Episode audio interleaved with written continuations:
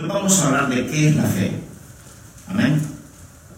¿Qué es la fe? Porque en estos tiempos que vivimos necesitamos saber qué es la fe. Porque hay gente que dice, yo tengo fe, pero solo habla negativo.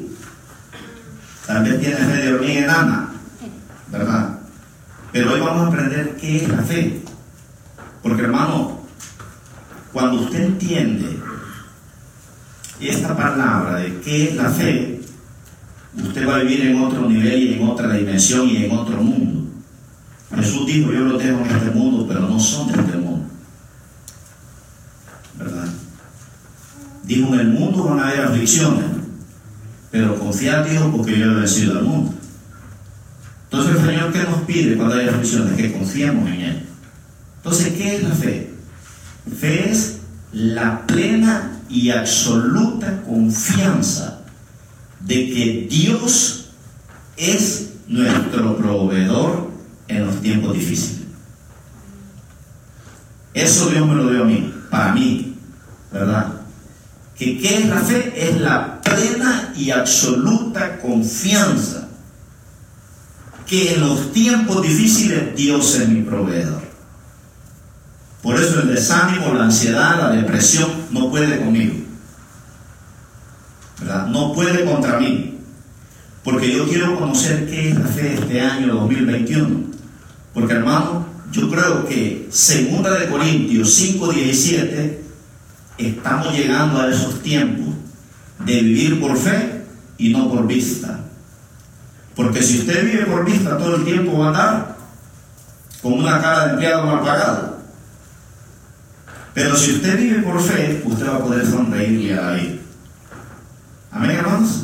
Entonces, ¿cómo nos beneficiamos del poder tremendo de la fe?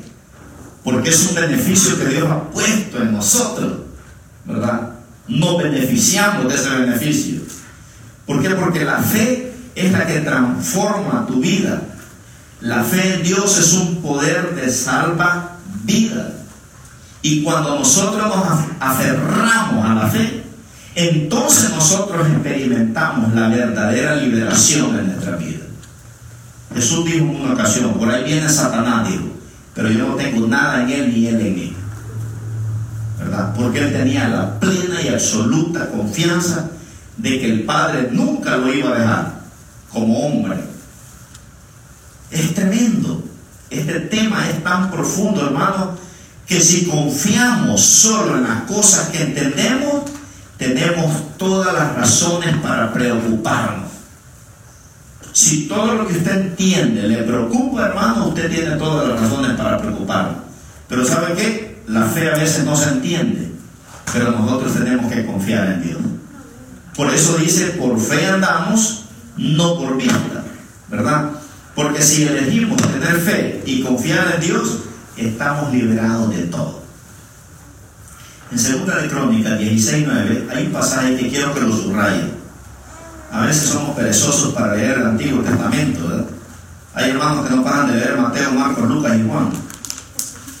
Como que la Biblia solo tuviera cuatro libros. Pero no, tiene 66 libros. Y en segunda de Crónicas 16.9, mire qué poderoso lo que dice ese pasaje.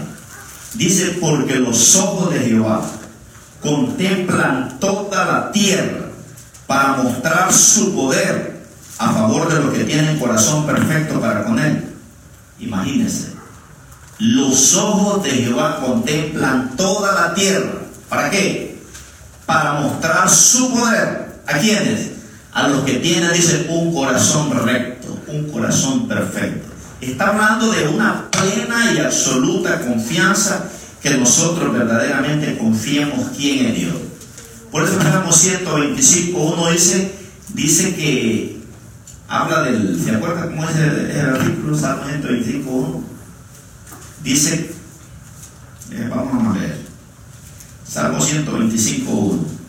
Está hablando de gente que verdaderamente eh, usa una figura de lenguaje ahí, pero es para enseñarnos una verdad poderosa. ¿verdad? Que nos bendice también. Dice el Salmo 125.1, los que confían en Jehová, en otras palabras, los que tienen fe, Los que confían en Jehová dice son como el monte de Sion, que no se mueve, sino que permanece dice, para siempre. Entonces, fe es esa plena y absoluta confianza que nosotros sabemos que la última palabra la tiene Dios, no el hombre. La tiene Dios, no la enfermedad. La tiene Dios, no la mala noticia. La tiene Dios, no lo que dicen los gobiernos ni los ejércitos. ¿Verdad? Esa es fe. Tener una absoluta. Los ojos de Jehová contemplan toda la tierra ese para mostrar su poder. Miren qué hermoso. Y este salmo dice, ¿verdad? Que los ojos de... Eh, ¿Cómo que dice el salmo, cierto?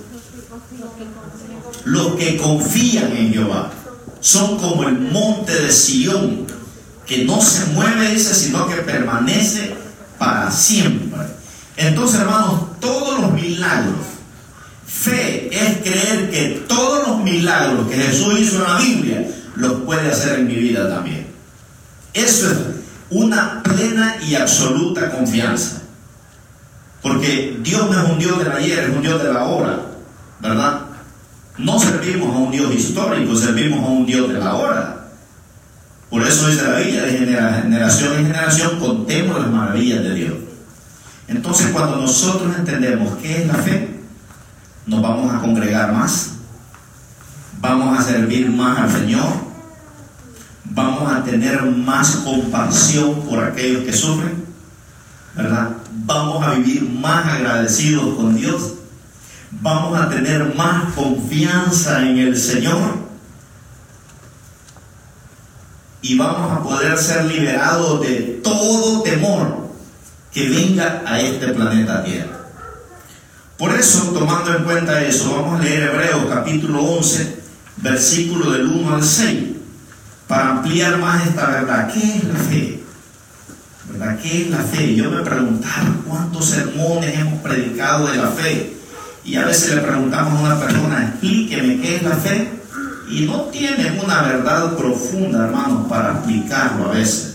Así que en pocas palabras es la plena y absoluta confianza, ¿verdad? Que el que tiene la última palabra se llama Dios.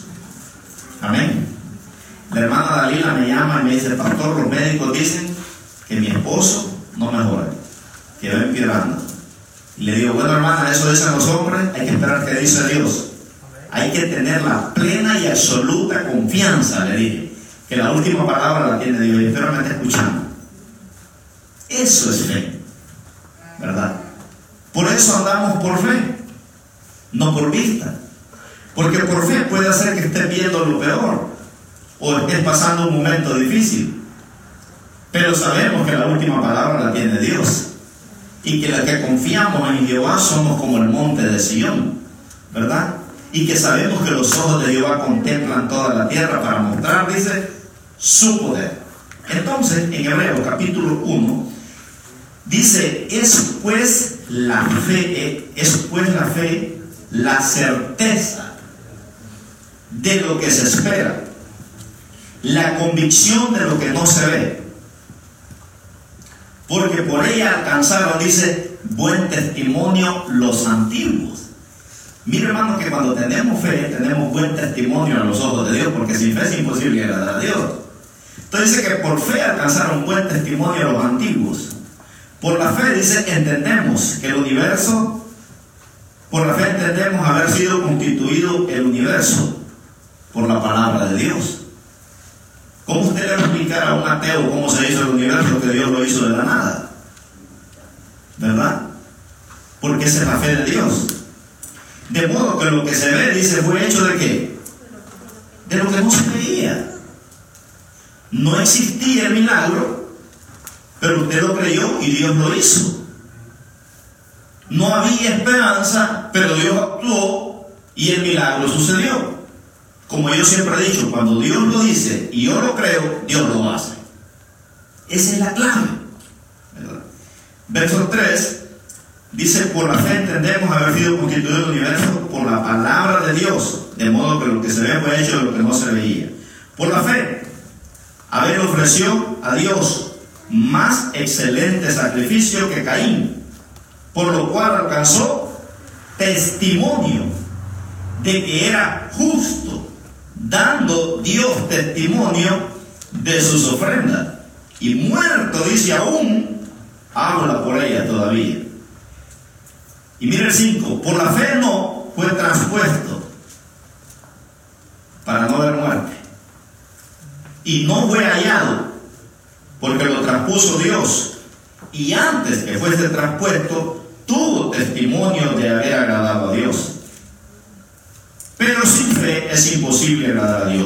Es necesario, diga conmigo es necesario, que el que se acerca a Dios crea que le hay y que Él dice galardonador de lo que le busca. O sea, si usted es cristiano, es necesario, ¿verdad? Que usted se acerque a Dios y que crea que Dios es, ¿verdad?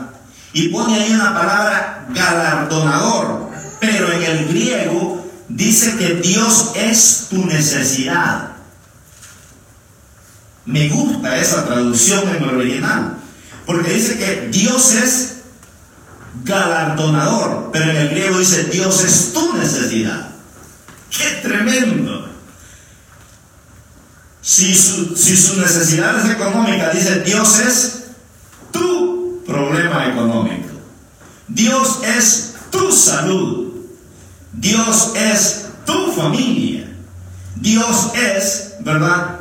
Tu felicidad. Esa es la traducción. Por eso le pusieron ahí los escritores en español galardonador. Pero en el griego es Dios es tu necesidad. Por eso es necesario, ¿verdad? Que nosotros creamos que Dios es galardonador. Dios es lo que yo necesito. Por eso yo siempre he dicho, no hay estado civil malo, sino gente que vive en mal estado. Hay mujeres que se sienten solas y vamos a conseguir un, un, hombre por ahí porque me siento sola y se consiguió el hombre y se siente peor ahora. Porque tu problema no es el hombre, tu problema es Dios. ¿Verdad? Porque cuando Dios no es tu necesidad, un hombre no va a llenar tu necesidad. Una mujer no va a llenar tu necesidad. Colabora sí, pero no es el complemento. ¿Entendemos, hermano? Vamos a orar para que Dios nos hable. Amén. Señor, gracias te en esta preciosa noche. Qué lindo es poder, Señor amado, escudriñar las escrituras en medio de estos tiempos difíciles. Sabemos, Señor, que es miel, más dulce que la miel que destila del panal. Sabemos, Señor, que es medicina para nuestros huesos y refrigerio. Señor, para medicina para nuestro cuerpo y refrigerio para nuestros huesos. Y pedimos en esta preciosa noche, Señor, que tu palabra sea clara. Señor, que la podamos entender de una manera sobrenatural. En el nombre poderoso de Cristo Jesús. Amén. Aleluya. Entonces, sin fe, hermanos, estamos derrotados y fracasados. Amén. Estamos derrotados y fracasados. Entonces, la fe es una seguridad absoluta. Si no estamos derrotados, es la seguridad absoluta que lo que usted espera lo va a recibir. Esa es la plena confianza, ¿verdad? que lo que usted espera lo va a recibir. Cuando hablamos de confiar en el Señor, hay un caso en la Biblia de un padre que trajo a su hijo con un espíritu inmundo y le dijo a Jesús, Señor, he traído a mi hijo porque quiero que lo sanes. Y Jesús le dijo, ¿tú crees que lo puedo sanar? y le dijo, creo, pero ayuda a mi incredulidad. En otras palabras, tengo una lucha. Quiero creer y no quiero creer. Y Jesús le ayudó a este hombre porque Dios es bueno. Jesús tuvo que bajarle a la fe de este hombre y levantarlo a un nivel de fe más alto. Y Jesús le dijo, yo quiero sanártelo. ¿Tú crees? Y él le dijo, yo quiero creer, ayúdame a creer. Había una lucha en este hombre, ¿verdad? Y Dios hizo el milagro sobrenatural. Imagínense, había una duda en él. Y le dijo Jesús, yo quiero. O sea, en otras palabras, Dios no va a fallar de darle aquello que usted esté esperando y creyendo. Dios no va a fallar. Por eso la Biblia dice, pedid y se os dará. Buscad y hallaréis. Llamad y se os abrirá. Dice, porque todo aquel que pide, recibe. El que busca, halla. Y el que llama, dice, se le abrirá. Por eso me llama la atención el ejemplo que pone aquí el autor de los Hebreos en el verso 5. Pone un caso tremendo, hermano, para que nosotros podamos entender lo que es fe. De una manera sencilla y de una manera eh, poderosa a la vez. Porque mire, dice el verso 5, por la fe, no fue traspuesto para no ver muerte y no fue hallado porque lo traspuso Dios y antes que fuese traspuesto tuvo testimonio, dice, de haber agradado a Dios. Mire qué tremendo es, porque está hablando del rapto de la iglesia. En otras palabras, aquí lo que encontramos en este pasaje, hermanos, es ¿verdad? El caso más perfecto narrado en la Biblia de lo, cómo va a ser el rapto de la iglesia. Por la fe en no. Dice ahí, por la fe en no. Fue traspuesto para no haber muerte. Entonces, mire, el actor aquí nos quiere encarar si verdaderamente nosotros tenemos fe o no tenemos fe y quiere encararnos con una fe absoluta. Y nos quiere encarar con un ejemplo muy sencillo y entendible, que nosotros es el ejemplo que más entendemos en la Biblia, lo que es el rapto de la iglesia. Entonces la pregunta que tenemos que hacernos es, si Dios levantara la iglesia esta noche, ¿cuántos estamos convencidos al 100 que nos vamos?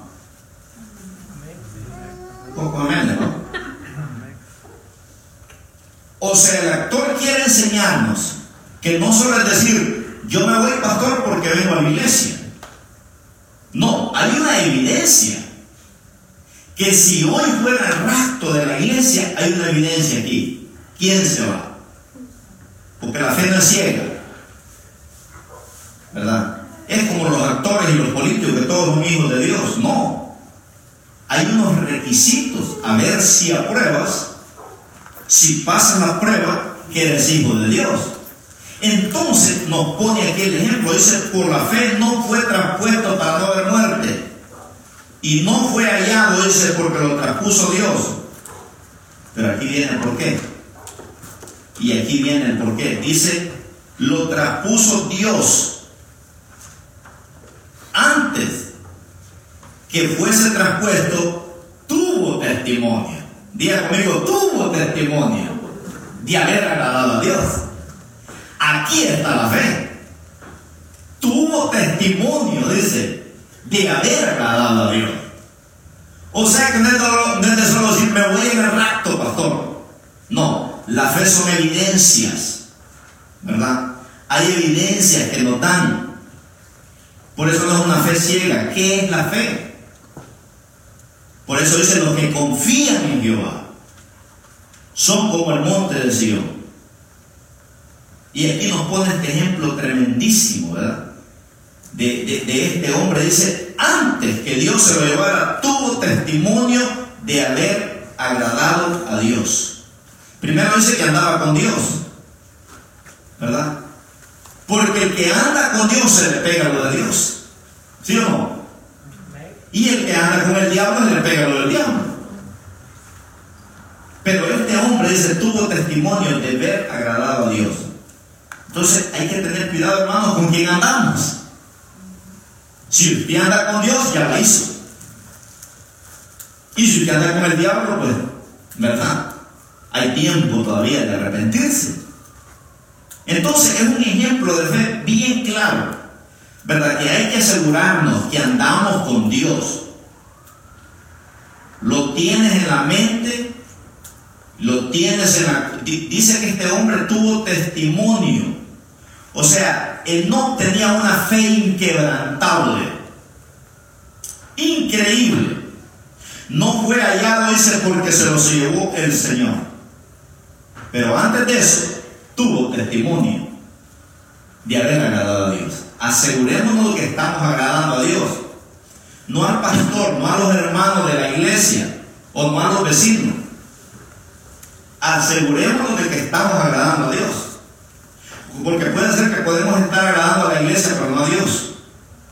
Por eso Pablo dice, si yo agradara a la gente, dijo, entonces no sería siervo de Dios. Porque a veces para agradar a Dios caemos mal a la gente. Entonces tengamos cuidado de que estamos agradando a Dios, no a la gente. Y este hombre es un ejemplo vivo que Dios nos pone aquí. No se apartaba de Dios por nada. Y para ser creyente en el tiempo de Lot era difícil. Ya había corrupción en la tierra. Ya había pecado. Ya había lujuria. Ya había iniquidad. Pero en medio de todo ese mundo perverso, había un hombre, imagínense, que daba buen testimonio y que tuvo testimonio de haber agradado a Dios antes que Dios lo llevara. En medio de una generación maligna y perversa.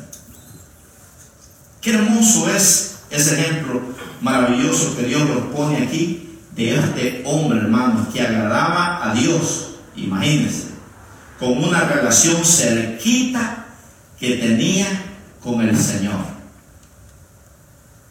Ahora, hay un pasaje en Romanos 8:16 que confirma nuestra fe. En Romanos 8:16 Pastor, ¿y cómo sé que yo agrado a Dios? Bueno, ahí está la respuesta.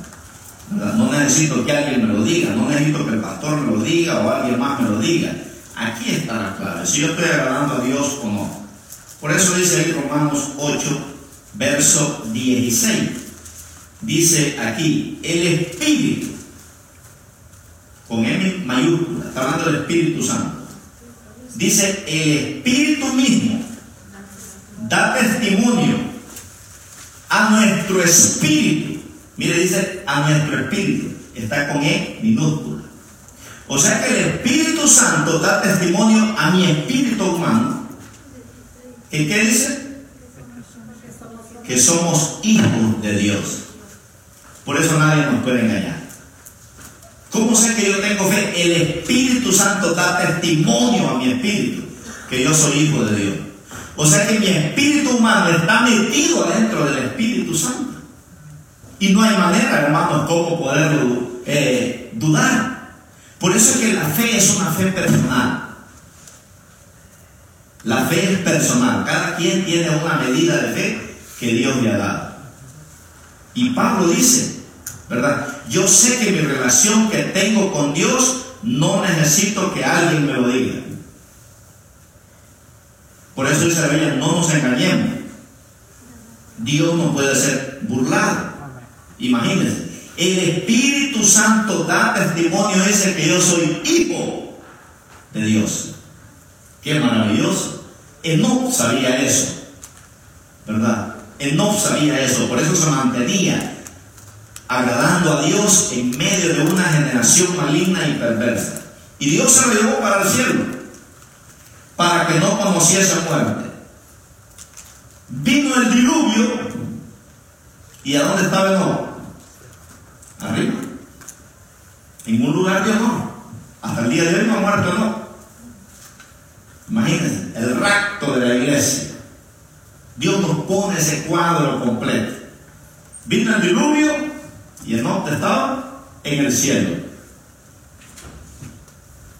En los cristianos, hermano, va a venir la gran tribulación.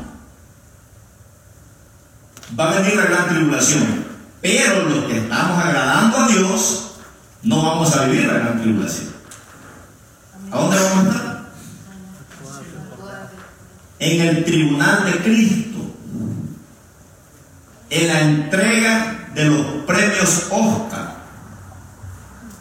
Allá vamos a estar allá Malí con Josué, ahí van a estar los dos recibiendo ahí, ¿verdad? Su galardones. El de Nalí va a ser más grande porque ya entrenó a un Timoteo, pero Josué tiene que agarrarse a otro. Entonces allá vamos a estar. Pero el que no tiene fe se queda para la gran tribulación. ¿Verdad? Tiene que vivir las siete, las 21 plagas de la ira de Dios. Los siete sellos, las siete trompetas y las siete copas. Y ese no va a ir al tribunal de Cristo. Ese se va a salvar a panzazos. Ese no va a tener galardón. Solo alcanzó la puritita salvación. Ese hermano cuando llega al cielo van a estar los bomberos vaya apagándolo porque va a entrar quemándote. ¿Verdad? Por eso dice 1 Pedro 4:18, si el justo con dificultad se salva, ¿dónde quedará el impío y el pecador? Si hay creyentes, hermanos, que casi se quedan. Esos son los que se salvan en la gran tribulación, los que se salvaron avanzados. Pero los que tienen fe se van en el rapto de la iglesia. Por eso nos pone el ejemplo ahí. Imagínense que Dios se llevó en vida a este muchacho para el cielo. Por eso es que la fe hay que creerla, hay que entenderla y hay que, y hay que eh, predicarla también. Si no tenemos seguridad de que Dios va a hacer lo que prometió, eso no es fe. Pero si tenemos seguridad que lo que está escrito en este libro se va a cumplir, eso es fe. En otras palabras, ¿qué es fe, pastor? Que lo que dice en este libro usted lo cree, que se va a hacer realidad, eso es. ¿Verdad? Que si la Biblia habla de milagro y usted lo cree, eso es. Así de sencillito, hermano. Imagínense, no es complicada. Entonces, el Señor nos quiere llevar aquí a un autobús bíblico de poder verdaderamente mirar este tema tan bonito, ¿verdad? lo que es fe. Alguien dijo, ¿quieres saber qué es fe? Cierra tus ojos. Y le preguntaron, ¿qué ves? Nada. Bueno, dijo, eso es fe. Tú cierras tus ojos. No ves nada, pero sabes, ¿verdad? Sabes que Dios está en control de ti. Eso es fe.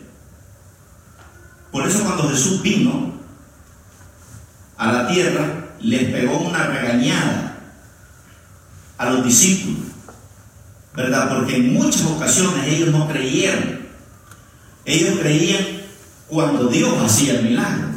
Pero antes de hacerlo ellos no creían y Jesús siempre les decía y los regañaba, ¿verdad?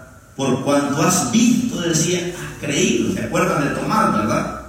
Dijo, si yo no lo veo, yo no lo creo. Y Jesús se le aparece ocho días después y le pega una regañada. Y le dice, porque me has visto, has creído. Pero bienaventurados, digo, los que no me vieron, pero creyeron en mí. Eso es fe. Eso somos nosotros. Ahí en esa bienaventuranza cabemos todos nosotros. Ahí estamos metidos. Imagínense. Que sin ver tenemos que creer. Sabemos que hay una tumba vacía allá en Jerusalén. Yo creo que los que estamos aquí nadie ha ido, ¿verdad? Bienaventurados los que han ido. Pero sabemos. ¿Por qué? Porque la Biblia lo dice. Entonces, hay un rato, hermano, ¿lo creemos? ¿Por qué lo creemos? Porque la Biblia lo dice.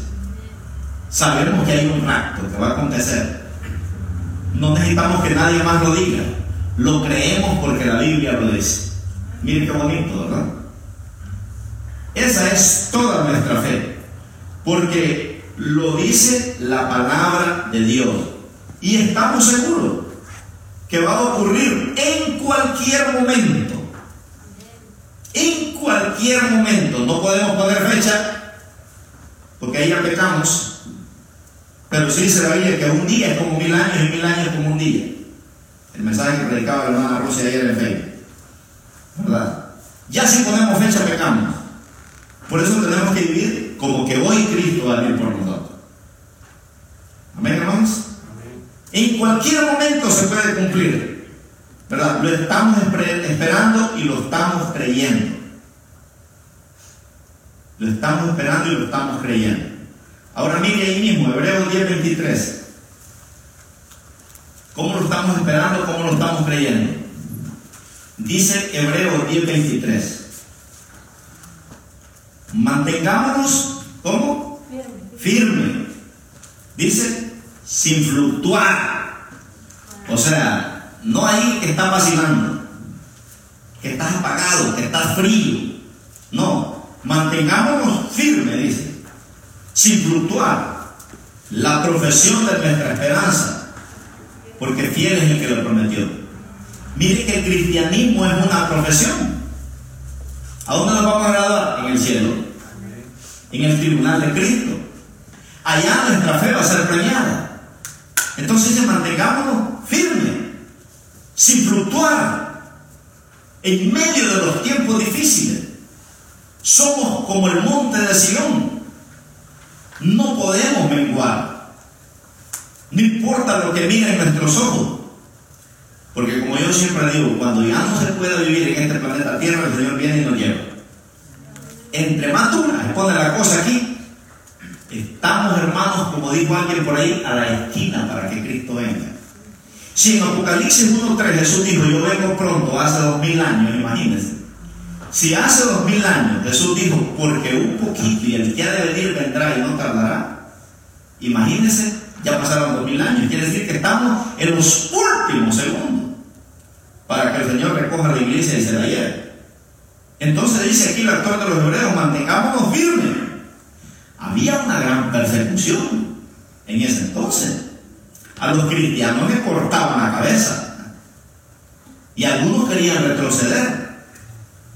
Pero el actor les dice, hermanos, mantengámonos firmes sin fluctuar. Imagínense, sin fluctuar. Porque fiel es el que lo prometió. Ahora miren el verso 5, dice, el 25 dice, no dejando de congregarnos, como algunos, dice, tienen por costumbre, sino exhortándonos, y tanto más cuando veis que aquel día se acerca. ¿Cuál día? El rapto, el arrebatamiento de la iglesia. Hay gente que me llama y me dice, pastor, nosotros no hemos podido ir a la iglesia desde marzo. ¿Verdad? Y, y cuando esto pase, nosotros vamos a llegar. ¿Y qué quieren que yo le diga? Y yo le digo, yo le digo, ¿qué quiere que le diga, hermano? Le digo yo. ¿Quiere que le diga que está bien o que está mal? Y ellos mismos se dan la respuesta. No, pastor, yo sé que no está bien. ¿Verdad? Y aquí dice, no dejemos de congregarnos, como algunos dicen, tienen por costumbre. O sea que hay gente que tiene por costumbre que deja de congregarse. Hay hermanos que congregan tres meses y descarrían tres. Otros descarrían seis y se congregan seis. Pero qué difícil es hallar un cristiano que persevere, hermano. Hay hermanos que tienen sus temporadas, como la de los mangos y la de los aguacates. ¿Verdad? Tan fruto, hermano. Tres meses usted lo ve en fuego y todo. Y uno dice, este pastor va a hacerlo. Y de repente, hermano, usted no lo ve. Y uno dice, ¿qué pasó con aquel brother? Y uno eh, dice, Señor, pero ¿qué pasó? Y usted le hace una llamada, brother, te ofendí, ¿qué pasó? Alguien te hizo algo en la iglesia, ¿verdad? Ya no te vi. No, pastor, todo está bien. No, no todo está bien. Si no te miro en la iglesia es porque no todo está bien. Mire, cuando alguien dice que está bien y no viene a la iglesia, no es cierto, hermano, no está bien. Por eso dice, no dejando de congregarnos. ¿Por qué, hermano? Porque te vas a perder la bendición. Te vas a quedar para la gran tribulación. Mire, yo ese tema de que si la salvación se pierde o no se pierde, yo ese tema lo entendí 100% bien. Porque los pentecostales dicen que la salvación se pierde. Los bautistas dicen que dicen que no. ¿Qué dice la Biblia? Que el anda chueco se queda para la gran tribulación. Y el que es cristiano se va. Y el que no, pues se va al infierno. Pero este es un asunto mío, es un asunto personal. La salvación es un asunto personal. No, pastor, ¿y qué pasa con aquel hermano ¿verdad? que ahorita anda volando bajo y anda en la cerveza? Se queda para la gran tribulación. Yo no creo que la persona que anda torcida se vaya el rato. Puede ser que se vaya a la gran tribulación. Pues ya conoce la Biblia, hermano. ¿Usted cree que el anticristo le llama y le dice, mira, te voy a poner los tres seis y con estos tres seis vas a ser bien bendecido? ¿Sí bien bendecido porque te va a ir infierno? No, el que sabe la Biblia dice, no, yo prefiero dejarme volar la cabeza, porque a mí me enseñaron. Entonces son montones de gente que se van a quedar. Juan dice que miró cuántos se quedaron para la gran tribulación. Millones de millones, dice. O sea que no se pudo contar. Juan dice, miré una gran multitud de toda tribu, pueblo, lengua y nación. ¿Verdad? Que son los que le cortaron la cabeza. Yo no quiero que me corten la cabeza, hermano. Yo quiero un rapto. ¿Verdad? Porque los que se van en el rapto van a ser recompensados en el tribunal de Cristo. Entonces, mire qué lindo entender esto, ¿verdad? En Marcos 11, 24, vamos a entender este tema de qué es la fe. Todos los versículos que les voy a dar están enfocados, ¿verdad?, en lo que es la fe. Mire lo que dice Marcos 11, 24. Lo que usted puede hacer cuando usted tiene fe. Lo que usted puede obtener, los beneficios que podemos obtener cuando tenemos fe. En Marcos 11, 24 dice, leamos y subrayo, lo dejo marcado ahí.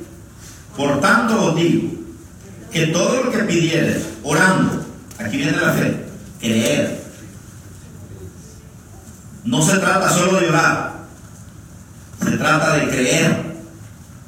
Orando dice, creer que lo recibiréis y os vendrá. Miren qué fácil, hermano. Una fe sencilla que el Señor nos pone ahí. Entonces, si no tenemos que creer, si no estamos pidiendo bien, no vamos a recibir. Porque no se trata solo de dar, se trata de creer también. Si usted ora y no cree, perdió el tiempo. ¿Verdad? La gente que solo ora pero no cree, pierde el tiempo orando. Hay un canto bien bonito que dice, ¿cómo puedo llorar? enojado con mi hermano. Dice que Dios no escucha la oración. Dios no escucha la oración. Dios escucha la oración. Si no estoy reconciliado, te quiere decir que no tiene fe. ¿Verdad? No tiene fe. Qué importante es, ¿verdad? De poder llegar a ese nivel, de estar orando. Tienes que vencer lo negativo, tienes que vencer los obstáculos, ¿verdad? Aunque todo se mire perdido, tienes que seguir creyendo. Porque cuando uno ora es porque tiene necesidad, ¿verdad? Entonces no importa lo negativo que se vea, tienes que seguir creyendo, porque Dios es un Dios de repente. ¿De dónde vendrá el auxilio? Mire, hermano, el trabajo de nosotros no es como Dios va a hacer el milagro, sino creerle a Él. Porque Dios usa multiforme manera para que Dios haga el milagro, aunque todo parezca perdido, imagínense. Dios aparece al instante. Eso es lo maravilloso cuando tenemos esa fe. Y si usted se mantiene creyendo, yo estoy seguro, ¿verdad? Que lo que tengo, Dios me lo ha dado. Que todo el tiempo usted está confesando con la boca Fe es que todo el tiempo usted está confesando con su boca victoria, salud, riqueza, bendiciones, felicidad, paz. Esto es fe. ¿Quiere saber usted si alguien tiene fe? Mírelo cómo actúa cuando está pasando por una prueba difícil. Mírelo y usted va a ver. ¿Verdad? En 1 de Juan 5, 4, Juan nos pone un ejemplo poderosísimo aquí de lo que es la fe en 1 de Juan 5, 4. Gloria a Dios, por eso vamos a ser bendecidos ahora con este tema, hermano. Ya si usted se estaba quejando de que esta noche ya usted no tiene arreglo ya. Pero en 1 de Juan 5, 4, miren lo que dice Juan, lo que es la fe. Allá, cerquita de Apocalipsis. ¿Qué dice? Porque todo lo que es nacido de Dios vence al mundo. Todo lo que es nacido de Dios vence al mundo. Y esta es la victoria que ha vencido al mundo. Nuestra fe. ¿De dónde viene nuestra fe? De Dios. Todo lo que es nacido de Dios dice, vence al mundo. Y esta es la victoria que ha vencido al mundo, nuestra fe. Miren qué poderoso es. Entonces la fe es un regalo de Dios, poderoso, que viene de Él. El fracaso es para aquellas personas que hablan negativo. Todo el tiempo. ¿Verdad? Hay gente que todo el tiempo se siente mal. Todo el tiempo se siente mal. Aquí no hay de eso, pero, pero en otras iglesias tal vez que ya cerraron ya había. Entonces la gente que dice que todo el tiempo está mal cada día se va a sentir peor. Porque está alimentando una enfermedad. ¿Verdad? Esto es, si usted sale hablando negativo, quiere decir que no tiene fe. Por eso dice, y esta es la fe que ha vencido al mundo, la victoria que ha vencido al mundo, nuestra fe. Entonces, ¿qué vamos a hacer? Tenemos que pararnos firmes en medio de los tiempos difíciles. A mí los hermanos, las hermanas que me llaman, ahorita una hermana me llamó que también, ¿verdad? Salió positiva en su trabajo. Y le digo, pues a pelear la buena batalla de la enferma. Agárrese de la palabra. A estar en vacaciones con Dios. 14 días. Leyendo la palabra ahí. ¿Verdad? Agarramos de Efesios 6:10. Fortaleceos en el Señor y en el poder de su fuerza. Vestidos de toda la armadura de Dios para que podáis estar firmes, dice, contra las acechanzas del diablo. Porque en este virus el diablo te acecha. El diablo te, te va a matar. Destruir. ¿Verdad? Y ahí depende cómo usted o se pone a llorar o se pone a guerrear. Si se pone a llorar, seguro que va a morir. Pero si se pone a guerrear, va a vivir. Porque la fe es la que ha vencido al mundo. Imagínense. Qué maravilloso es, hermanos. ¿verdad? Que usted tiene que decir, ¿verdad? No me voy a rendir. La Biblia dice que Jesucristo crucificó toda maldición en la cruz del Calvario. Por eso, de acuerdo al nivel de fe que yo tengo, es como yo voy a ver mi milagro. No es el poder de Dios, es, de acuerdo al nivel de fe que yo tengo. Por eso, mire, vaya conmigo a Efesios 3:20. ¿Cómo actúa la fe en mí? En Efesios 3:20, Dios nos, nos da aquí ahora un rema para que nosotros pongamos la, en acción la fe, para que la activemos, ¿verdad? En cada uno de nosotros. Y dice ahí en Efesios 3:20, y aquel que es poderoso para hacer, dice, todas las cosas, mucho más abundante de lo que pedimos o entendemos, según el poder que actúa en nosotros. Aquel que es poderoso para hacer cuántas cosas, todas las cosas, mucho más abundante, dice, de lo que pedimos o entendemos, según el poder, dice, que actúa en nosotros.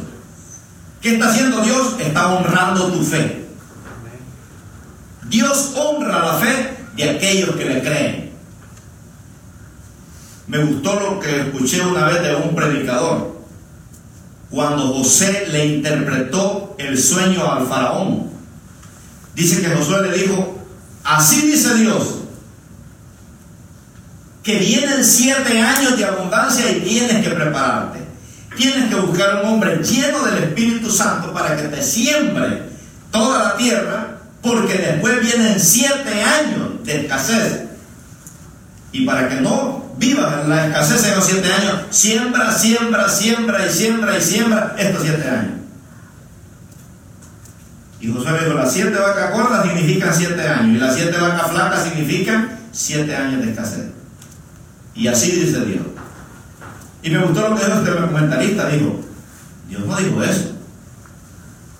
Lo que pasa es que José era un hombre de fe. Y Dios dijo, este ya me metió a problemas con este hombre. Ahora yo tengo que cumplir lo que José dijo. Porque ya me metió en problemas. Por eso, hermano, cuando uno ora por un enfermo, uno dice, Señor, tú eres el famoso en toda la tierra. Tu nombre es exaltado en toda la tierra. Glorifícate en este enfermo. quién queda mal es el Señor. Yo tenía miedo antes, hermano, de declarar sanidad en un enfermo y se muriera. Porque yo decía, ¿qué va a decir la gente? Mire, por falta de fe un enfermo no se me muere a mí. Ahora, si es la voluntad de Dios que va a morir. Pero por falta de fe mía no se muere. Porque yo aprendí, yo, yo, fui curado de eso. Por eso la fe, vamos a ver cómo funciona. Mire, en Marcos 2, del 1 al 5, este caso mí me gusta, hermano. ¿Verdad? Este caso es poderoso. Uy, Dios mío, si hubieran cristianos de estos aquí en nuestra iglesia, Pacoima está muy chiquito, hermano, para meterlo aquí. Esto es poderoso. Aunque son hombres aquí, pero eh, siempre la mujer está escondida en el hombre. ¿Verdad? Pero mire este caso de fe aquí. Se lo voy a poner en acción porque dice, según el poder que actúa en nosotros, es como Dios se va a glorificar, ¿verdad? Y dice ahí, Marcos 2, entró Jesús otra vez en Capernaum, después de algunos días, y se oyó que estaba en casa. Se cree que Pedro tenía una casa ahí en Capernaum, a la orilla de la playa, ¿verdad? Y ahí pues Jesús iba a descansar. Se oyó que estaba en casa. E inmediatamente se juntaron muchos, de manera que ya no cabían, ni aún a la puerta. Y les predicaba, dice la palabra. Entonces vinieron a él unos unos, trayendo un paralítico que era cargado por cuatro. Y como no podían acercarse a él a causa de la multitud, descubrieron el techo. Otra traducción dice, rompieron el techo. Hicieron un hoyo. Imagínense, hermano. Rompieron el techo de donde estaba. Y haciendo una abertura, bajaron al, el techo, bajaron el techo, el lecho en que yacía el paralítico. Y aquí está el 5, la clave. ¿Qué dice el 5? Imagínense, al ver Jesús la fe de ellos, dijo al paralítico, hijo, pecados te son perdonados. Mire qué tremendo, ¿eh? Usted, se, usted hermano, si usted se diera cuenta que Jesús está aquí por una casa y es un paralítico, ¿usted se atrevería a hacer un hoyo ahí en la casa? ¿Verdad? ¿Qué le va a decir el dueño de la casa? Algunos dicen, bueno, este Pedro, mañana la venimos a arreglar. Ahí buscamos un carpintero del buen pastor, ahí le venimos a parchar el parcho ahí. Pero mire qué fe, hermano. Lo hicieron, se metieron por arriba. Imagínense el trabajo que hicieron estos cuatro. Y por ahí les colgaron al paralítico. ¿Y por quién el paralítico alcanzó la salvación? ¿Por él o por los cuatro que lo llevaban? Por los cuatro que lo llevaban.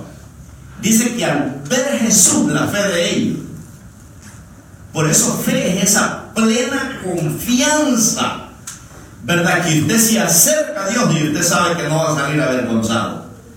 Usted sabe que Dios no te va a fallar. Por eso dice la Biblia, cree en el Señor Jesucristo y serás salvo, dice tú y toda tu casa. Pero para que toda mi casa tenga que ser salvo, tengo que venir yo solo a la iglesia. Tengo que sufrir toda la vergüenza. Hay que dejar hijos, hay que dejar padres, hay que dejar madre, hay que dejar hermanos, hay que dejar cosas materiales por causa de Jesús. Pero más adelante me sigue. Porque Dios te va a empezar a bendecir. ¿Verdad? Y tus hijos, tu familia van a decir, miren, este le va bien porque va a la iglesia. Así que más adelante te van a seguir. Por eso dice, cree en el Señor Jesucristo. Y serás salvo, dice tú y toda tu casa.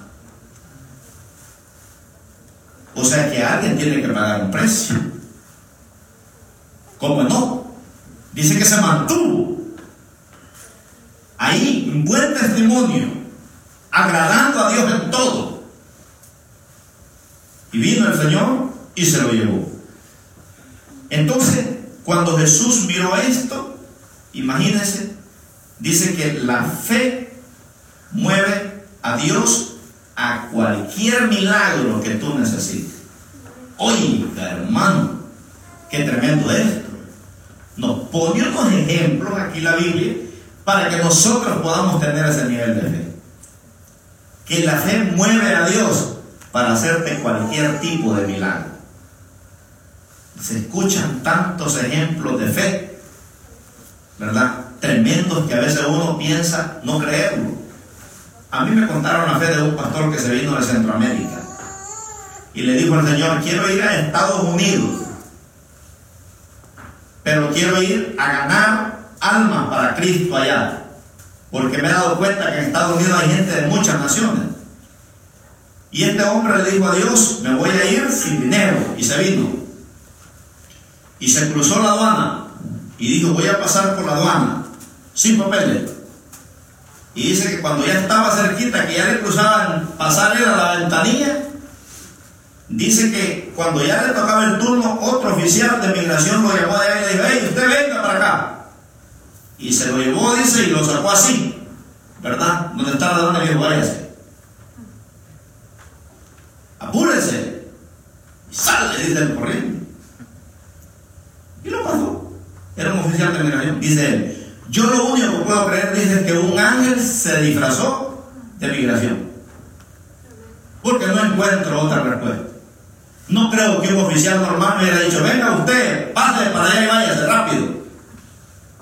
Pero él le creyó a Dios. Le dijo, Señor, ¿cómo tú lo vas a hacer? Yo no sé. Y hermano, no es cierto que cuesta creer eso. Algunos dicen, la verdad. Bueno, yo lo viví en carne propia cuando me traje a mi suegro. Yo me crucé a mi suegro como Vicente Fernández, todas las garitas de México. Y llegamos a una garita, hermanos, que era la última. Y ahí estaba el ejército, estaba. Y yo le dije, Señor, perdóname por esta locura que hoy nunca más la vuelvo a hacer. ¿Verdad? Estábamos a dos millas para llegar. Por fuerza habíamos que parar ahí. Y ahí lo traíamos. Y yo le Señor, dame una señal. Estaba cayendo un cernidito un poquito. Que llueva bastante, le digo yo, para saber que esto es de ti. Y empezamos a cantar, Dios manda lluvia. Ahí venían mis hijos, derrama de tu espíritu y empieza a llover y a llover y a llover. Paso la aduana y cuando paso la aduana viene el oficial y empieza a parar el tráfico, pero yo ya había pasado. Y ahí me descargaron la pizza y todo y pasamos. Yo lo viví en carne propia eso. pero dije, Señor, nunca más vuelvo a hacer esa locura. Qué tremendo, hermano. A veces Dios, ¿verdad? Tiene cuidado. Porque a veces nosotros hacemos locura. Y Dios tiene misericordia de nosotros. Dice que según el poder que actúa en nosotros es como Dios opera. ¿Verdad? Y la victoria vendrá. En Mateo 21, 22 Jesús dijo, y todo lo que pidieres orando, lo recibiréis. Todo lo que pidieres al Padre en oración, dice, creyendo, lo recibiréis. Hermano, pero creer ese versículo en una crisis que es difícil es. Yo no sé cuántos han estado en una crisis, ¿verdad? Pero hay que creer, lo vamos a recibir. La Biblia dice, espera en Dios y lo vamos a recibir, ¿verdad? Porque cuando usted espera, usted está seguro de que viene bien. Viene bien. Si no vino hoy, vendrá mañana. Si no viene mañana, de que va a venir, va a venir. Pero usted se mantiene firme, dice ahí, esperando la bendición. En las acciones de la gente se ve si hay fe o no. Es en la acción que se nota si hay fe o no hay fe. Por eso Jesús premia la fe de tres personajes de la Biblia. Está la fe de un oficial romano. No era judío, no era creyente, era mundano, era impío. Él oía hablar de los milagros de Jesús, pero era un hombre de autoridad. Y vino a Jesús y le dijo, Señor, tengo un criado en mi casa y solo quiero que digas la palabra y mi criado sanará. Y Jesús, hermanos, premió la fe de este hombre porque dijo, miren este hombre, ni aún en Israel hay encontrado uno que tenga tanta fe como él. Y Jesús le dijo, así como has creído, así será. Qué tremendo.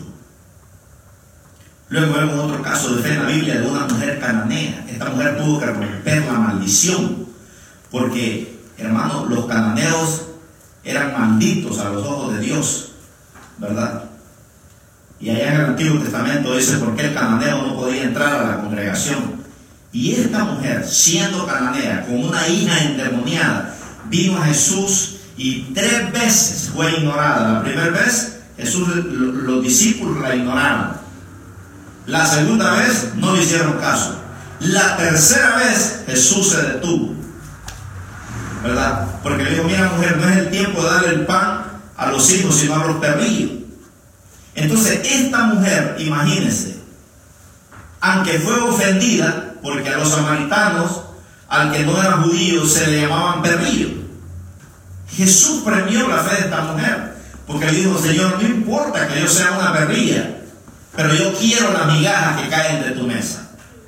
Y Jesús dijo, miren, dijo esta mujer, así como has creído, así se hará.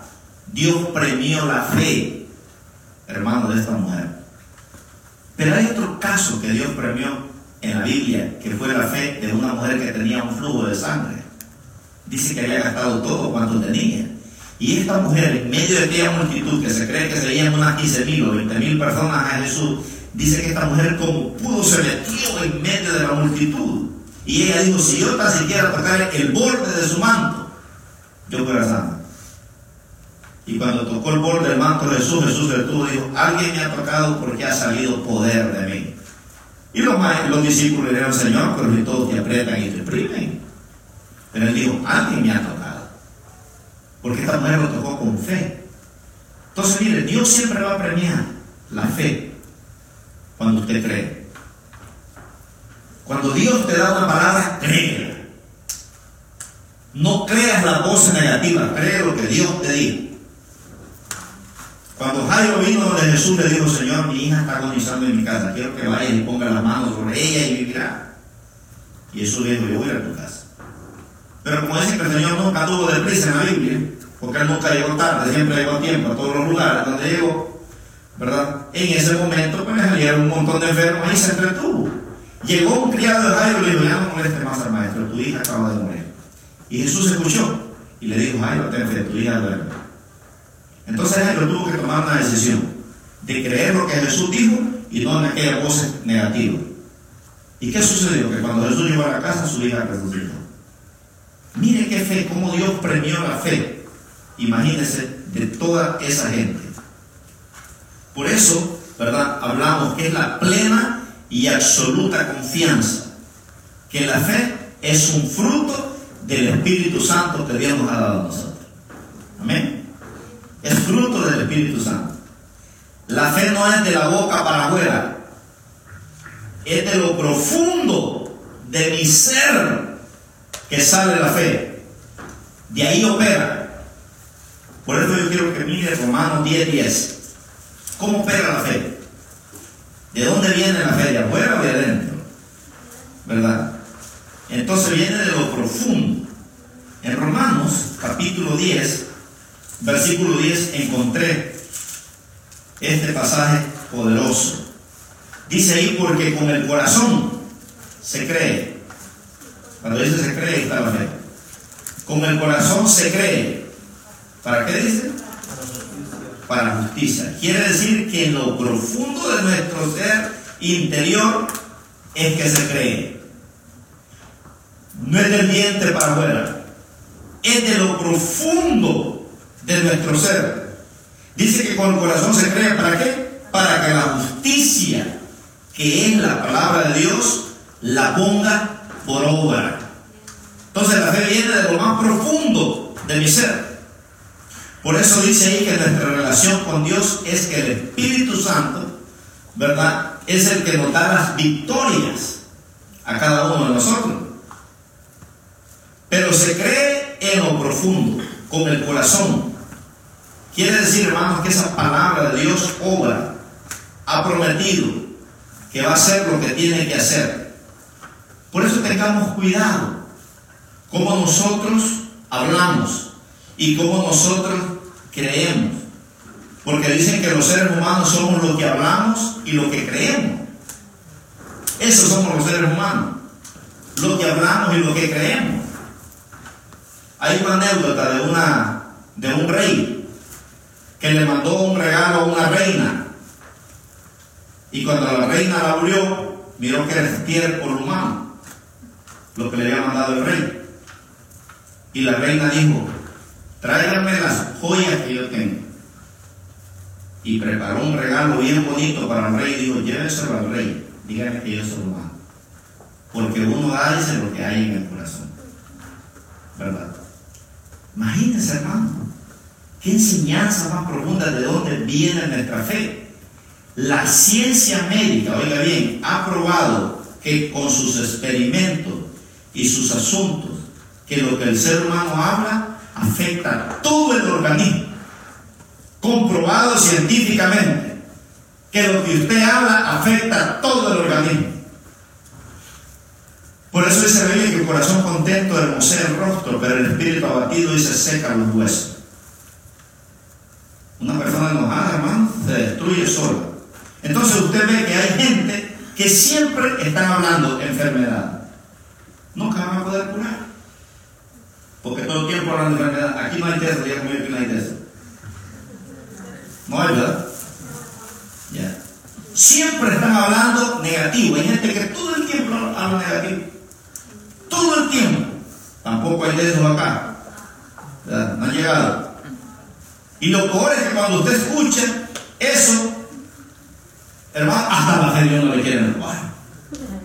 Porque cuando usted se junta con un negativo, hermano, ¿verdad? Uno dice, bueno, ¿y será verdad que la fe existe o no? Por eso dicen que, que el 90% de los jóvenes cuando llegan a la universidad creen que vienen del mundo. Porque ahí les enseñan que, que tus hermanos ya están en el zoológico de Los Ángeles. Entonces ya desde joven, ahora cree, ¿verdad? Que la familia de él son los que están en el zoológico. Porque se contaminaron ahí en ese ambiente, ¿verdad? Tan hostil y tan eh, natural. Entonces, si usted habla siempre que Cristo murió en la cruz y que Él llevó todas tus enfermedades en la cruz del Calvario, usted está alimentando su fe. La mayoría de nosotros oramos por nuestra salud cuando estamos enfermos. Yo oro antes de enfermarme. Yo hay algo que siempre oro por mi cuerpo. Le digo, Señor, en el nombre de Jesús, yo reprendo toda enfermedad que pueda venir a mi vida antes de que llegue a mi cuerpo. Pongo una barrera, ¿verdad?, en mi vida, que la enfermedad no va a venir a mi vida. Y por eso que para mí pastillas y medicinas no existe para mí. Yo la medicina mía es Proverbios 3, 7 y 8. Dios es medicina para tu cuerpo y refrigerio para tu hueso. Esas son las pastillas y los que yo tomo todos los días.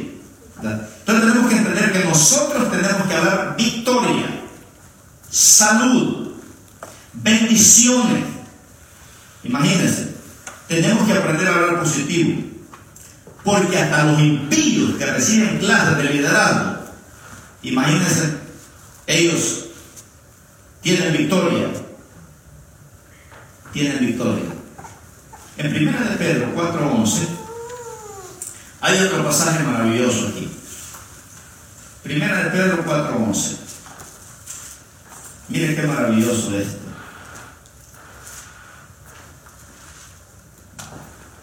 Primera de Pedro 4.11.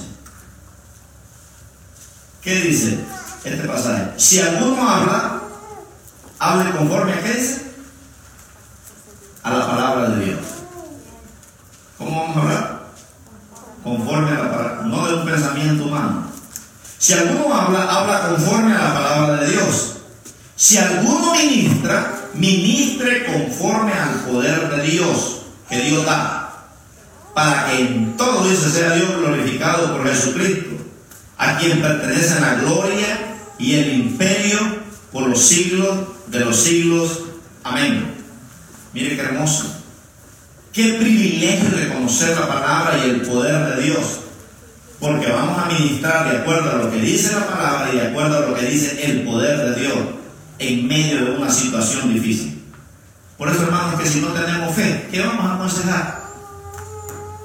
Cuando nos toque aconsejar algo, si no tenemos fe, ¿qué le vamos a decir? ¿Verdad? No, pues le vamos a dar el toque, no, hermano, pues mire, pues ya, ¿verdad? La Biblia dice que ya hay que irnos con el Señor. Qué triste. Pero miren qué hermoso como Pedro nos lleva aquí, ¿verdad? Hay creyentes que no leen la Biblia y la cargan en el brazo, pero no la leen. Y a la hora de administrar, ¿qué van a administrar? ¿Qué van a hablar? Porque dice que tenemos que hablar de acuerdo a lo que está escrito. Por eso este es un pan que hay que comérselo todos los días, hermano, todos los días. A mí me gusta aprenderme un versículo, dos versículos por semana que nunca los he estudiado. Y los estudio por una semana, por dos semanas, hasta que me los aprendo de memoria. Porque dice aquí, porque con el corazón se cree para la justicia, pero con la boca, dice, se confiesa para qué? Para la salvación. Miren las palabras que salen de nuestra boca, salen con el poder de la palabra y con el poder de Dios.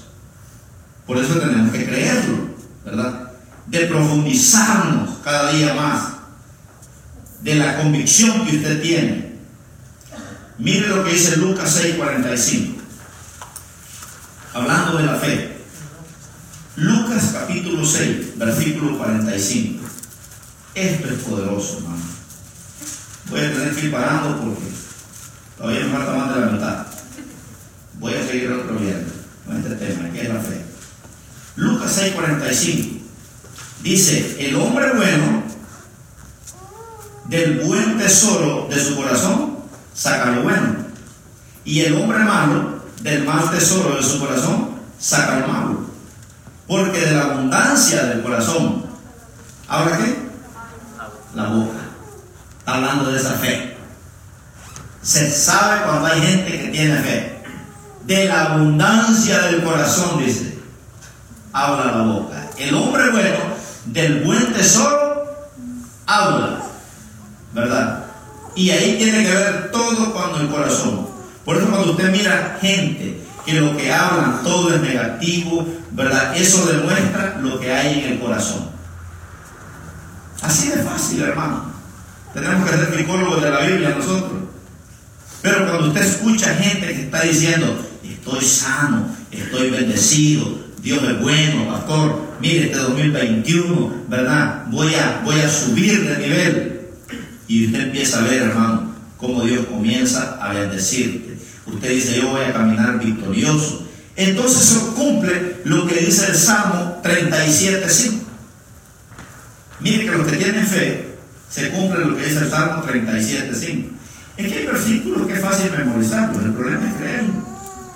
Pero mire el Salmo 37.5. ¿A dónde nos lleva? Esto es maravilloso. Salmo 37, 5. Dice, encomienda a Jehová tu camino y confía en él y él hará. ¿Qué hay que hacer nosotros? Pongamos en las manos de Dios este caso. Como dijo el rey Josafat, cuando estaba acorralado por los enemigos, dijo, Señor, no sabemos qué hacer y a ti volvemos nuestro rostro y se pusieron a adorar a Dios. ¿Verdad? Y aquí dice, encomienda a Jehová tu camino y confía en Él y Él hará. Mire qué poderoso hermano. Habla de encomendarnos a Dios. Espera en Dios. Dios a veces contesta inmediatamente. En el caso de sanidades milagros, a veces lo hace en forma instantánea. ¿Verdad? En forma instantánea. Otros se van con los síntomas. Vinieron a la casa de Dios, pero no sucedió el milagro. Pero usted se va creyendo para la casa. ¿Verdad? Que el milagro está hecho el siguiente día más sano. Confía en Él, dice, y Él hará. Imagínense. Otros no se sanaron el siguiente día, pero siguen creyendo. Estoy seguro que estoy sano. Estoy seguro que estoy sano. ¿verdad? Y de repente un día amanece sano. Desapareció el problema. Fue el doctor a hacer el examen y salió todo perfectamente. Mire qué hermoso. Otros se van hablando negativo y el otro día amanecen enfermos. Y siguen enfermos. ¿Por qué? Porque no han ejercitado su fe. Me gustó lo que dijo un hermano. Hay gente, dijo, que cuesta creer cuesta que crean, dijo, que a se lo tragó un pescado. Y mucha gente dijo, le cuesta creer eso.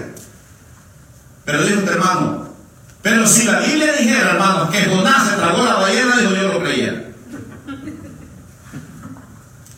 ¿Verdad? Si la Biblia dijera que Jonás se tragó la ballena, dijo yo lo creo. Mire qué tremendo. Es que la fe, hermano, cuando está escrita en la palabra de Dios, nosotros tenemos que ver que para Dios, mire, mire lo que dice Jeremías 32, 27. Jeremías 32, 27. Este pasaje es poderoso.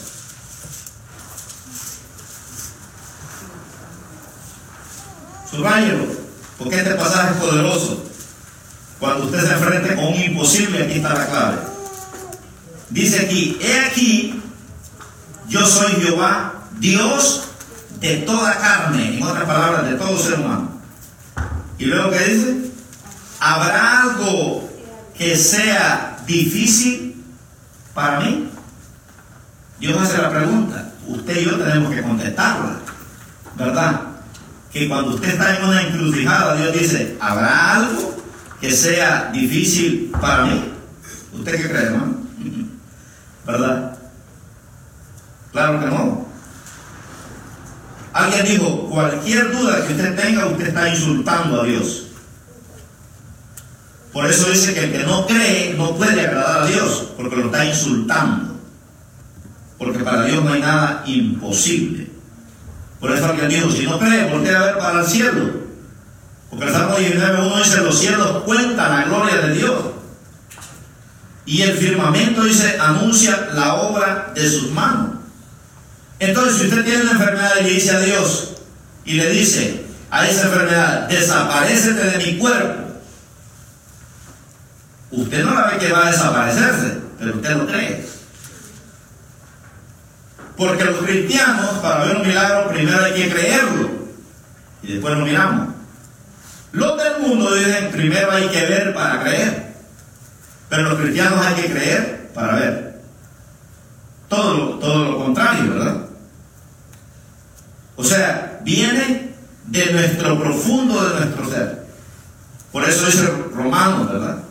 Que tenemos que aprender a creer de lo profundo de nuestra ser. Porque lo ocuparse de la carne es muerte, de lo de afuera es muerte. Pero lo ocuparse de lo de adentro es vida y es paz. Vamos a aterrizar aquí con este versículo, Jeremías 1.5. Seguimos la otra mano.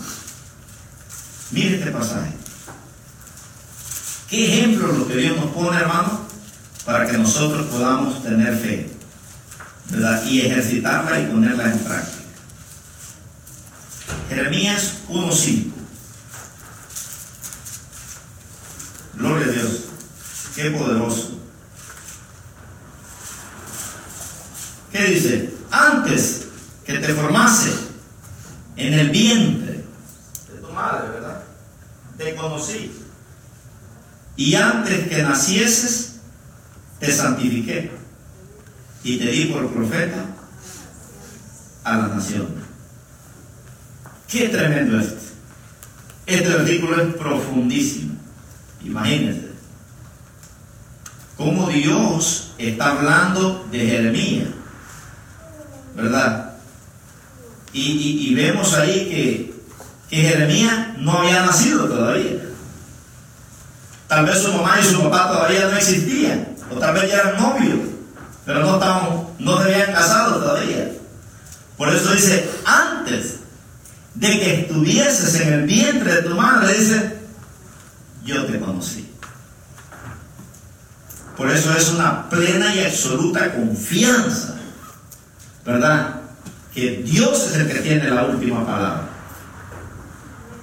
Y mire, y mire qué conocimiento, hermano, que con un conocimiento humano se nos explota el cerebro para entender este pasaje. Y Dios le dice, ¿verdad? Te conocí. O sea, ya Dios lo conocía. No estaba todavía ni en el vientre de su mamá y ya Dios conocía a Jeremías. ¿Cómo le haremos con los que abortan, hermanos, con este pasaje? ¿Verdad? Imagínense. Ya Dios lo conocía. Y le dice Dios, y antes que nacieses, te puse aparte, puse un llamado en ti. Y le dice, y te di por profeta a las naciones, antes de que naciese. O sea, querer entender esto, hermanos, es muy demasiado profundo, ¿verdad? Solo hay que creerlas. Amén. Que si estamos vivos aquí, hoy en este día, es porque Dios nos ha cuidado y nos ha guardado. De cuántas muertes Dios nos ha librado, de cuántas enfermedades, de cuántas miserias Dios nos ha cuidado. Imagínense, si Jeremías ni había sido engendrado y ya Dios tenía un plan para él. No digamos ya nosotros que ya nacimos. Imagínense, qué planes los que Dios tiene para nosotros. Planes de bien, dice la Biblia, y no de mal, para darnos el fin que esperamos. Así que se cree que la mayor parte de los creyentes caminan por vista, no por fe. Por eso hay mucho fracaso. Por eso hay mucha mala noticia. Por eso hay mucha gente desanimada.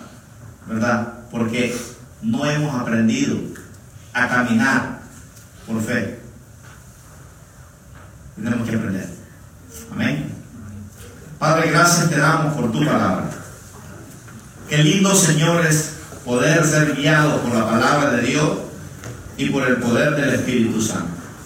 Queremos agradecerte, Señor amado, en esta preciosa noche, porque hemos entendido, Señor, que fe es tener la plena confianza, Señor, de que la última palabra no la tiene el ser humano, la última palabra la tiene Dios. Y en esta noche queremos poner en tu linda mano, Señor, a tu pueblo, a tu iglesia, a todo ser humano que vive en este planeta Tierra, lo ponemos en tus preciosas manos en esta preciosa noche, en el nombre poderoso de Cristo Jesús y por el poder del Espíritu Santo, Señor, que nos guía a toda verdad. Guarda a tus hijos, guarda a tu pueblo. Señor, sabemos que todas las bendiciones que nosotros vamos a tener están conectadas a la fe. Por fe, Señor, tenemos un carro, otros van a tener un carro. Por fe tenemos una casa, otros la van a tener. Por la fe, Señor, algunos van a alcanzar una carrera, otros ya la alcanzaron. Por la fe, Señor, tú nos vas a abrir puertas grandes, Señor, que todavía no se han abierto. Todo, dice la Biblia, es por fe y para fe. Por eso el justo, por su fe, vivirá. No por lo que vemos, sino por lo que creemos. Sabemos que estamos escondidos en la mano poderosa tuya Señor, y, queremos ejercitar ese, ese, esa fe que tú nos has dado. Sabemos que tenemos que tomar acción. Sabemos que tenemos que creer. Sabemos que tenemos que ser positivos. Sabemos, Señor, que tenemos que ver lo que Dios está haciendo, no lo que el diablo está haciendo. Tenemos que creer en la salud, no en la enfermedad. Tenemos que creer, Señor, en la riqueza, no en la pobreza. Tenemos que creer, Señor, en la bendición y no en la maldición. Porque cuando tú nos sacaste del anonimato, Señor, pusiste un destino en nosotros como Jeremías. Y pudimos ver, Señor, ese destino hecho realidad. Por eso encomendamos a ti en esta preciosa noche, Señor, cada vida, cada familia, Señor, que te alaba y te adora, Padre, en el nombre poderoso de Cristo Jesús. Cualquier situación, hermano, que esté pasando, agréguele fe. Vamos a hacer una oración aquí. Mi hermana habla. dice que le ayudemos a orar por su tío Víctor Hugo Franco. ¿Verdad? Hoy le dijeron a su esposa que ya no tiene esperanza de vida. Amén.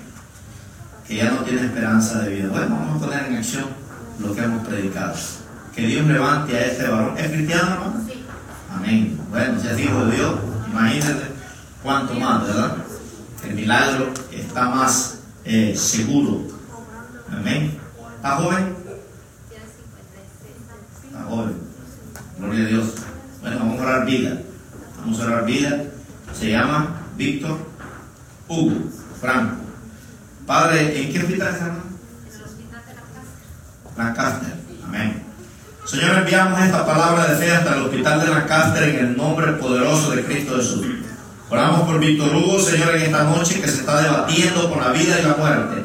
Hay un espíritu de muerte sobre él, Señor amado, pero en esta noche, Señor, abrazamos la fe, Padre Santo, y podemos, Señor, enviar una oración de fe hasta ese hospital de Lancaster y pedimos un milagro para mi hermano Hugo. Señor, él es un siervo tuyo, Padre, que te sirve, Señor amado. Y en estos momentos declaramos lo que dice el Salmo 118, 17, Señor, que no se va a morir este varón, sino que va a vivir para contar las obras de Jehová. Declaramos esta noche de lo más profundo de nuestro corazón, Señor bendito, que esta enfermedad no es de muerte, sino para la gloria de Dios. En el nombre poderoso de Cristo Jesús, oramos por el hermano Oscar también, que está en el hospital Kaiser de aquí de Panorama City. Nosotros ya declaramos un milagro grande en la vida de este varón y creemos que ya está hecho, Señor, por el poder de tu palabra, Padre mío. Y aquellos que se están debatiendo por la muerte, Señor bendito, pero tú les has dado fe para poder clamar ahí donde ellos están, Señor. Si clamó desde la panza de un pez, Señor, y ahí tú lo levantaste y lo sacaste, Padre amado. Cuanto más nosotros que somos tus hijos, Señor bendito, que desde el día que nos convertimos al Evangelio, Señor, nos regalaste ese regalo de la fe. Por eso dice la Biblia, por gracia somos salvos por medio de la fe y está hablando de la salvación del alma, pero de cualquier salvación que tú necesites, también está hablando que lo creas. En el nombre de Jesús, Señor, declaramos un milagro sobrenatural para la gloria y la honra tuya, en el nombre poderoso de Cristo Jesús. Si usted conoce un hermano, una hermana que está enfermo, hermano, envíe la palabra de fe, mándela, ¿verdad? Dice el Salmo 127, el 107, 20, dice el Salmo 107, 20 envió la palabra y lo sanó a todos, dice. O sea que Dios envió la palabra de fe y lo sanó a todos. Y bueno, en esta noche, Señor, declaramos que el Salmo 107, versículo 20, se hace realidad en esta noche. Enviamos la palabra de fe y tú lo sanas a todos con su poder. De acuerdo al poder que hay en nosotros, así tú te glorificas y te manifiestas. Por eso dice la Biblia que el que conoce la palabra, que hable conforme a la palabra de Dios. Y el que conoce el poder del Espíritu Santo, que hable conforme al poder del Espíritu Santo. Y nosotros hablamos así en esta noche. Conforme a lo que dice la palabra y conforme a lo que dice el Espíritu Santo. En el nombre poderoso de Cristo Jesús. Obra milagros creativos para tu gloria y tu honra. Amén. Aleluya. Gloria al Señor. Dios nos bendiga, hermanos, ricamente. Gloria a Dios. Los esperamos el domingo a las 3 de la tarde, ¿verdad? Y pues que Dios los bendiga ricamente, hermanos, en esta preciosa noche.